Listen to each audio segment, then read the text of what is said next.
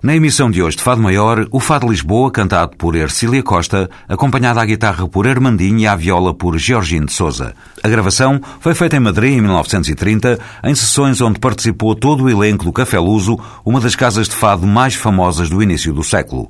Um fado que foi escolhido e agora é explicado por Aldina Duarte. O Fado Lisboa é uma das descrições, para mim, mais interessantes sobre as sete colinas de Lisboa e que também me espanta porque é um fado que mais tarde o Cedo Carmo grava e tive uma vez o privilégio de ouvir ao vivo o Caso do Carmo cantá-lo. Para mim são os, os fados que determinam a continuidade desta história tão antiga, que é a história desta arte. E é por isso que eu escolhi este Fado Lisboa da Ercília Costa.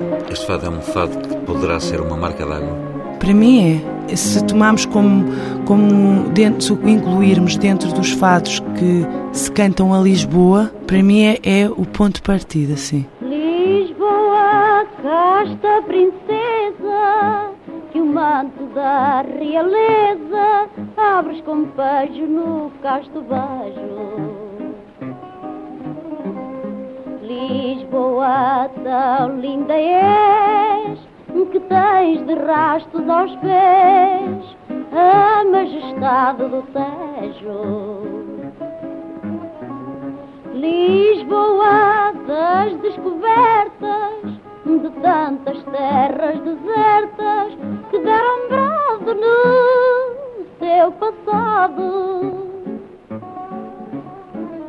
De Lisboa tens a croa, velha Lisboa da Madragoa, quantos heróis tens criado. Sete colinas são teu colo de cetim, onde as casas são boninas, espalhadas em jardim. E no teu seio, certo dia, foi gerado e cantado pelo povo sonhador o nosso fado. Lisboa, tardes doiradas dos domingos das toiradas em que luzia a fidalguia. E em que esse sangue valente mostrava que havia gente e a quem a morte sorria. Lisboa, terra de fama, tens a beleza da alfama e a poesia da moraria.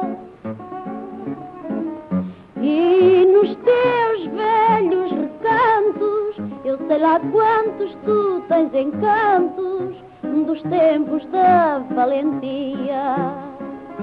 Sete colinas são teu colo de cetim, onde as casas são boninas, espalhadas em jardim. E no teu seio, certo dia, foi gerado e cantado pelo povo sonhador o nosso fado.